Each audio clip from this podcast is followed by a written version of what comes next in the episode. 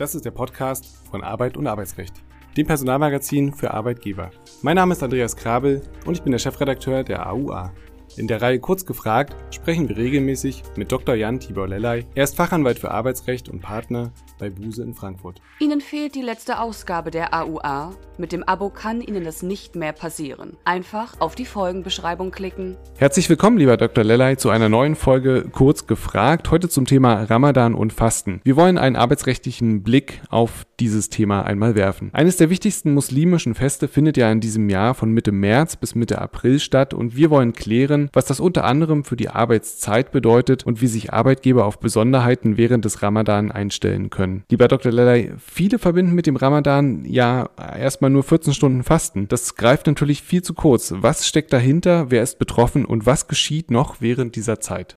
Seit einiger Zeit, seit einigen Jahren kann ich das sagen, äh, kommt es mir immer wieder so vor, als wenn viele Kolleginnen und Kollegen in den Personalabteilungen, und ich will mich da gar nicht so ausschließen, ich gehöre ja letztendlich mittelbar auch dazu, also viele da von uns äh, mit dem Wort Ramadan ungefähr was anfangen können. Also niemand denkt vielleicht oder sagt, nein, ich habe das noch nie gehört, ich weiß nicht, worum es geht, komplett, da weiß ich nichts. Aber man kann dann doch häufig äh, beobachten, dass nicht so viel Wissen vorhanden ist, wie es an sich sein sollte oder wie es angezeigt ist. Ramadan ist ja ein ein Wort, das aus dem Arabischen kommt. Äh, wörtlich übersetzt heißt es ja wohl heißer Monat, der neunte Monat im islamischen Mondkalender. Und wie Sie ja schon gesagt haben, Herr Krabbel, ganz, ganz wichtig, der Fastenaspekt des Ramadan. Der Fastenmonat, der dauert ja 29 oder 30 Tage.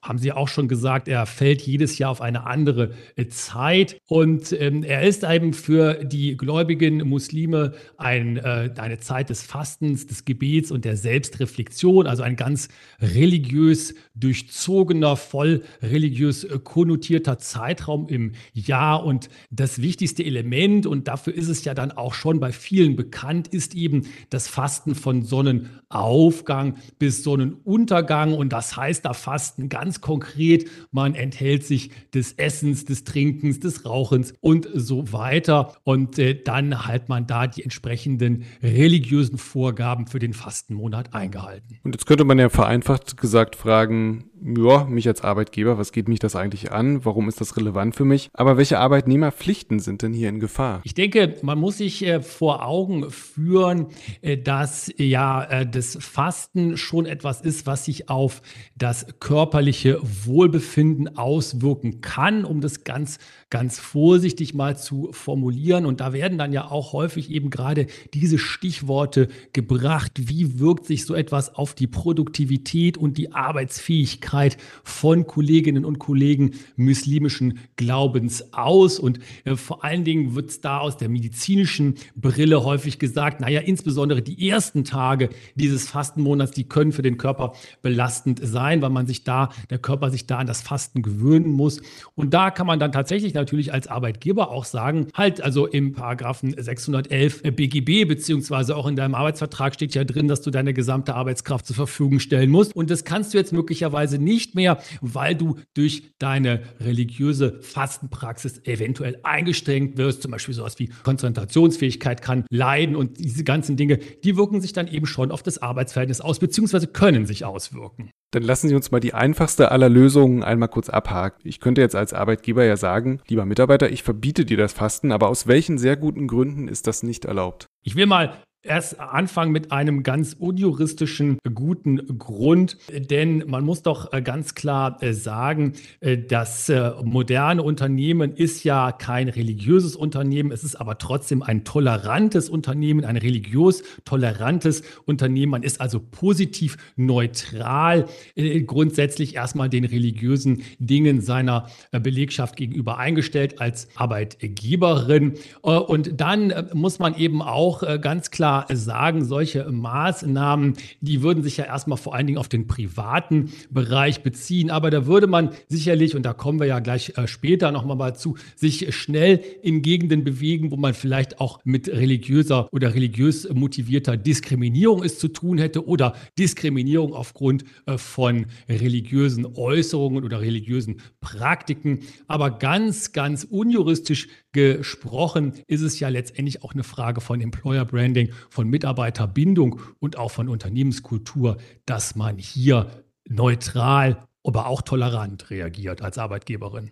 Und wir sprechen jetzt ja von, ich sag mal, der Leistungsfähigkeit, die absehbar sinken wird. Und da wollen wir mal so ein bisschen die Lösungen durchgehen. Also verbieten ist aus gutem Grund natürlich nicht möglich, das Fasten, das ist klar. Aber ist denn eine zeitweise Versetzung im Vorfeld denkbar?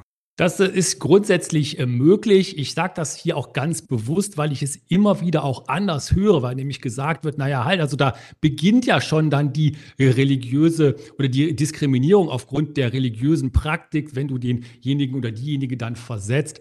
Aber das kann ja auch in nicht diskriminierender Art und Weise passieren, zum Beispiel ja auch auf Wunsch der Mitarbeiterin oder des Mitarbeiters selber, weil man es einfach mal so schauen kann und sieht, das äh, ist ja vielleicht doch eine Lösung, wenn man man schon absehbar hat, dass die Leistungsfähigkeit eingeschränkt sein könnte oder würde, vielleicht auch aus der Erfahrung, aus der Vergangenheit, damit einer Versetzung grundsätzlich reagieren zu wollen, ist ja gar nicht schlimm. Es kommt jetzt sicherlich ja immer darauf an, in welchem Rahmen das passiert und natürlich darf es keine diskriminierende arbeitsrechtliche Maßnahme sein.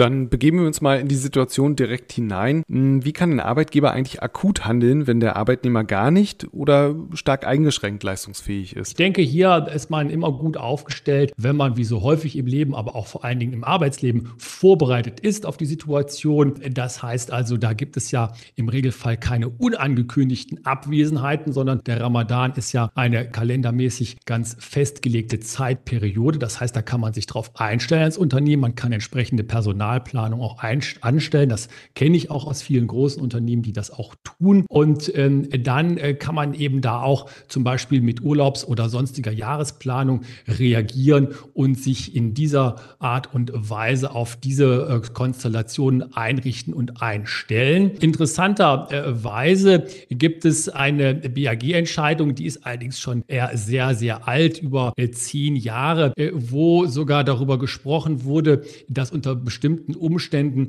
ähm, eine Kündigung zulässig sein sollte. Da will ich aber nur vorwarnen, dass man diese Entscheidung äh, missinterpretiert. Das war ein ganz bestimmter äh, Fall und äh, da ging es auch letztendlich darum, dass dieses religiös konnotierte gar nicht so belastbar von dem Arbeitnehmer, der da geklagt hatte, dargestellt wurde. Und jetzt will ich mal einen kleinen Exkurs wagen, denn die Thematik ist insofern natürlich auch spannend, als dass eine immer wieder diskutierte Frage aufkommt, muss denn der Arbeitgeber in, ja, für Zeiten für das Beten ähm, einräumen und inwiefern unterscheidet sich da die Herangehensweise, wenn beispielsweise jemand ein Zeitfenster zur Meditation, also ohne klassisch religiösen Hintergrund beansprucht? Also inwiefern kann der Arbeitnehmer da von dem Arbeitgeber ein Entgegenkommen fordern? Ja, absolut richtig, Herr Krabel, wenn Sie sagen, das Ganze ist äh, eine schon lang diskutierte Frage. Es gibt nämlich zum Beispiel eine Entscheidung des LAG Hamm aus dem Jahr 2000, wo schon dieser Fall oder ein ähnlicher Fall vor den Schranken des Gerichts gelandet war. Und das LAG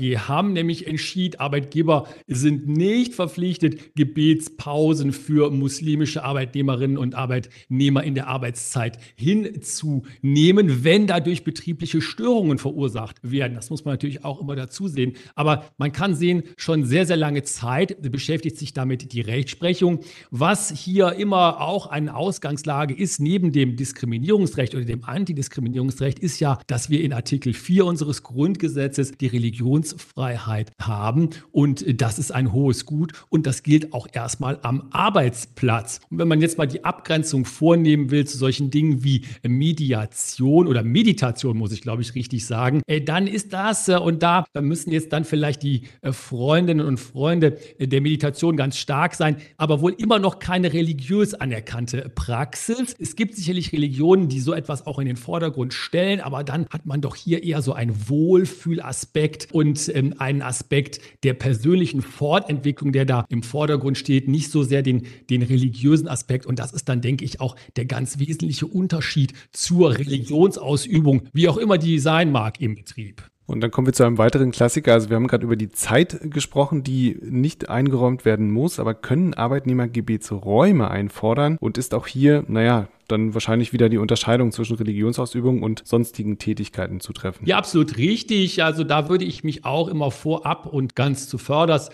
auf den Artikel 4 unseres Grundgesetzes berufen oder den erstmal in den Blick nehmen und äh, da schauen, ungestörte Religionsausübung ist verfassungsrechtlich natürlich gewährleistet. Nun haben wir es ja hier mit dem Arbeitsverhältnis zu tun und einer Betriebsorganisation, die die Arbeitgeberin ja erstmal deswegen unterhält, um bestimmte Arbeitsergebnisse oder bestimmte Betriebszwecke, Unternehmenszwecke, Ziele zu erreichen. Und ähm, da muss man dann eben ganz äh, klar äh, schauen und sich äh, anschauen, naja, also wie soll das denn sein mit Gebetsräumen? Das ist denkbar und ich kenne auch Unternehmen, die so etwas tun. Allerdings wird man dann auch ganz klar immer sagen müssen, das kann sich natürlich keinesfalls auf eine einzelne Religion beziehen. Also man kann da nicht zum Beispiel sagen, ja, unsere muslimischen Kolleginnen und Kollegen, die erhalten einen Gebetsraum, aber die anderen, die kriegen nichts, die sollen sich irgendwo nach draußen stellen, um das mal so ein bisschen flapsig zu formulieren.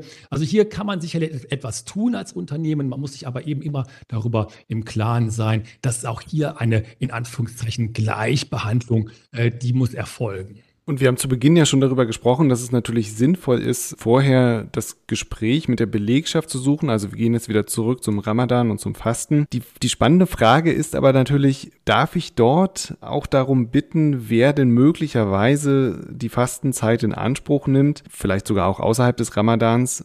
Wie weit darf ich da gehen? Also welches Fragerecht habe ich eigentlich? Ganz wichtiger Aspekt und ich fand auch gerade Ihren Nebensatz, Herr Krabbe, sehr, sehr richtig. Und das sollte man ja auch äh, im Blick behalten behalten. Es gibt ja auch andere Religionen, die mit Fastenzeit etwas zu tun haben. Also das Christentum kennt das ja auch. Wir haben gerade die Karnevalszeit ja hinter uns gebracht und äh, da gibt es ja auch Fastenzeit, die dann da kommt. Also das ist ja bei weitem nicht nur eine muslimische Praxis. Ich denke, gut aufgestellte Unternehmen haben das auf jeden Fall im Blick. Man hat es ja auf jeden Fall auch kalendermäßig im Blick. Das heißt, das kommt ja nicht einfach so ganz überraschend, sondern es kommt jedes Jahr und es kommt auch regelmäßig ganz voraus überschaubar. Ich denke nicht, dass es zulässig wäre, die Leute ganz konkret zu fragen. Da kommt man, wie gesagt, sehr schnell in Diskriminierungsnahbereiche ähm, rein. Das sollte man vermeiden. Aber was man ja tun kann, man kann allgemein fragen. Man kann äh, das zum Beispiel auch online stellen ins Intranet und da fragen, wer möchte das machen, der kann sich gerne melden. Und dann hat man da auch die Möglichkeit, als Unternehmen, als Personalabteilung das zu steuern dann verbietet sich vermutlich auch die Frage nach dem Nachweis einer Religionszugehörigkeit. Sollte hiervon, wenn es ginge, überhaupt eine Entscheidung abhängig gemacht werden oder wie geht man davor?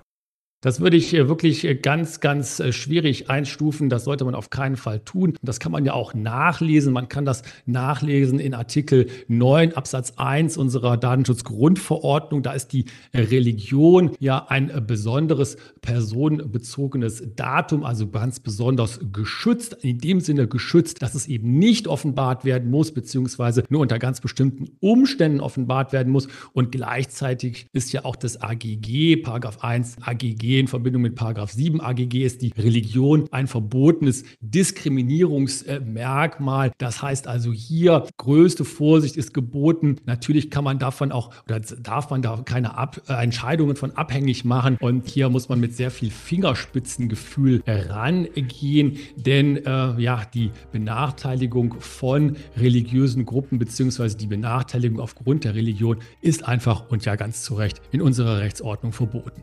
Ganz herzlichen Dank, lieber Dr. Lellay, für diese Folge. Wir hören uns beim nächsten Mal. Tschüss, bis dahin. Dankeschön, tschüss.